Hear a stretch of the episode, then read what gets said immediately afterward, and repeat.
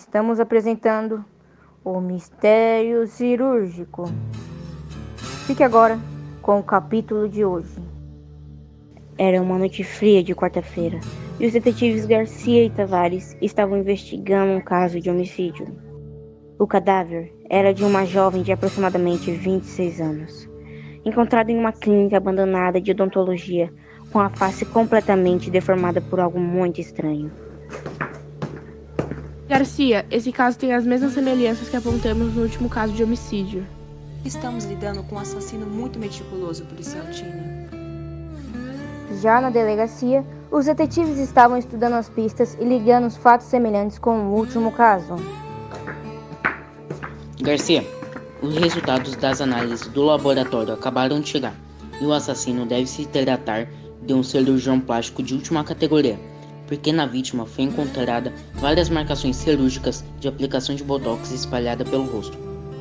Calma, detetive Tavares. Devemos levar em conta se o assassino do último caso de homicídio que fizemos tinha a mesma maneira de fazer as aplicações e se ele realmente seja um amador ou quer apenas parecer um.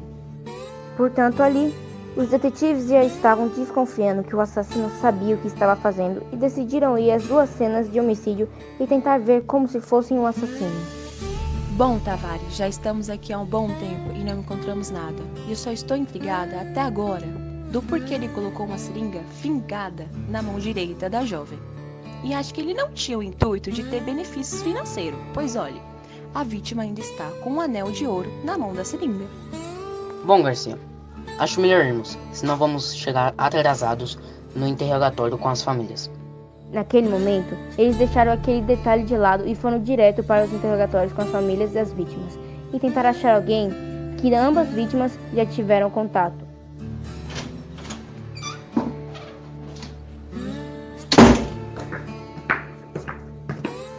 Dona Rosa, Pois não?